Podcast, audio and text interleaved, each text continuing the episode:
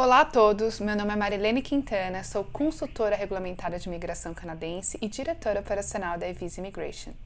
E no vídeo de hoje eu vou contar para vocês os prós e contras de imigrar para o Canadá.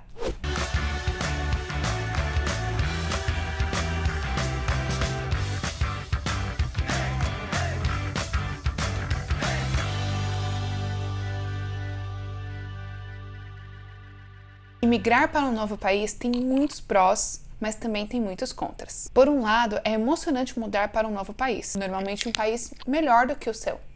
Além disso, dependendo da sua origem, você pode ter mais oportunidades de carreiras e de desenvolvimento profissional, além de maiores ganhos do que você tem hoje no seu país de residência.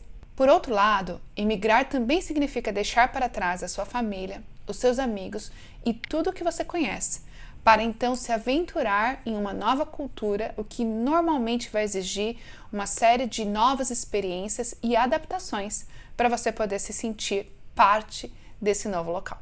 A vantagem de escolher o Canadá é que o país tem uma das maiores taxas de naturalização do mundo e cerca de 98% das pessoas que escolheram o Canadá como sua nova casa não se arrependem dessa escolha. Neste vídeo, a gente vai discutir cinco prós e contras de viver no Canadá.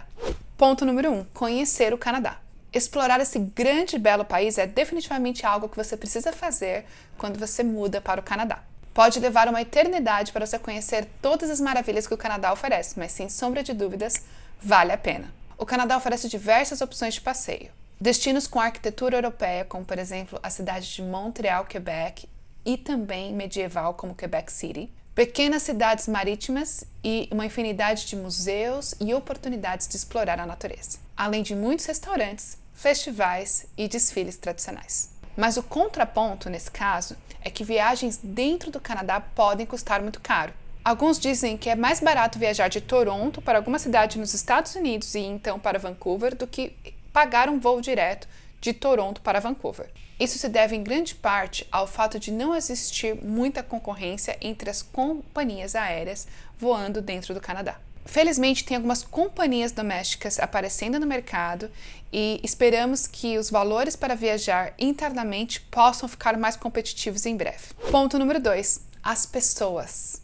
Não é apenas um estereótipo. Os canadenses são muito amigáveis, muito educados, humildes e apologéticos por natureza. Os canadenses também são muito receptivos aos recém-chegados de todas as raças, etnias e culturas. Afinal, o Canadá é orgulhosamente uma nação multicultural. Além de canadenses, você também terá a oportunidade de conhecer pessoas das mais diversas culturas. Aqui no Canadá, falar de forma muito direta e francamente pode parecer rude, os canadenses, de forma geral, são muito cautelosos ao se expressarem e nem sempre vão direto ao ponto. Os canadenses, de forma geral, também são mais reservados e pode levar mais tempo para desenvolver uma amizade mais próxima e duradoura. Ponto 3. Histórico de crédito.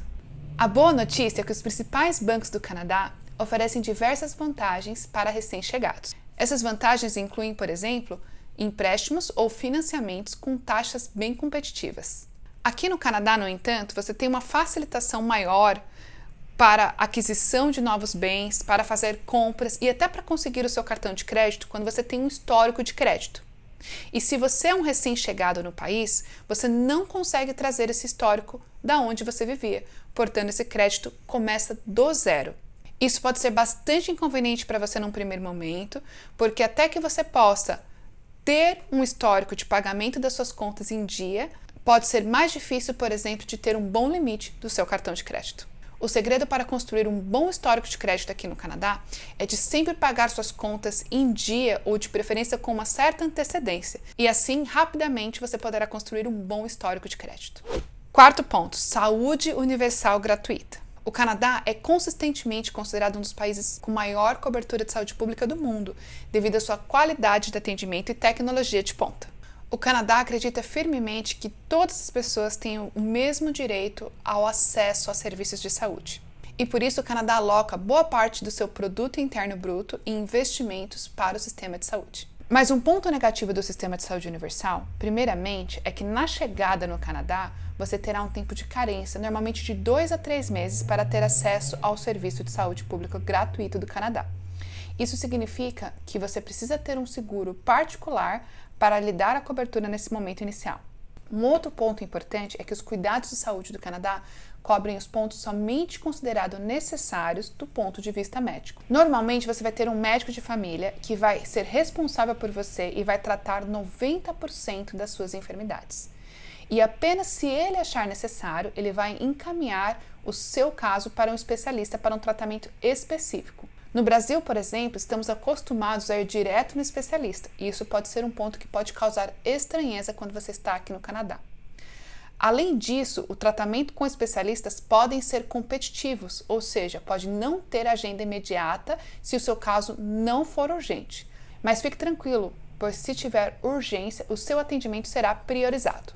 No Serviço Público de Saúde do Canadá também não estão inclusos tratamentos dentários e visitas ao oftalmologista. E aí, se você precisar desses serviços, ou você paga do seu próprio bolso, o que pode ser caro, ou você precisa de um seguro complementar para lhe dar cobertura a esses serviços. Uma das principais vantagens do Canadá é ter as quatro estações bem definidas. Muita gente pensa que é só frio o ano todo, e isso não é verdade. Aqui nós temos um verão quente no qual dá para aproveitar os diversos lagos e as praias que o Canadá oferece. Nós temos um outono bonito e único, daqueles que ficam para a memória, e também o inverno, no qual se neva e nos dá a possibilidade de, de ter a oportunidade de conhecer e usufruir de esportes de inverno, por exemplo, esquiar ou fazer o snowboarding. Mas se você está migrando de um país tropical que tem temperaturas mais altas, pode demorar um pouco mais para você se adaptar ao inverno canadense, pois em alguns lugares do Canadá a temperatura pode chegar a menos 20 ou menos 30, e isso pode levar um tempo para você se adaptar. Ainda assim, as cidades são preparadas para este clima e eu garanto para você que você não vai passar frio. Existe aquecimento em todos os lugares, nas casas, nos ambientes comerciais, nos ônibus e nos metrôs também. Além disso, Aqui você encontra jaquetas que vão te manter confortável, mesmo que você decidir aproveitar o dia fora de casa.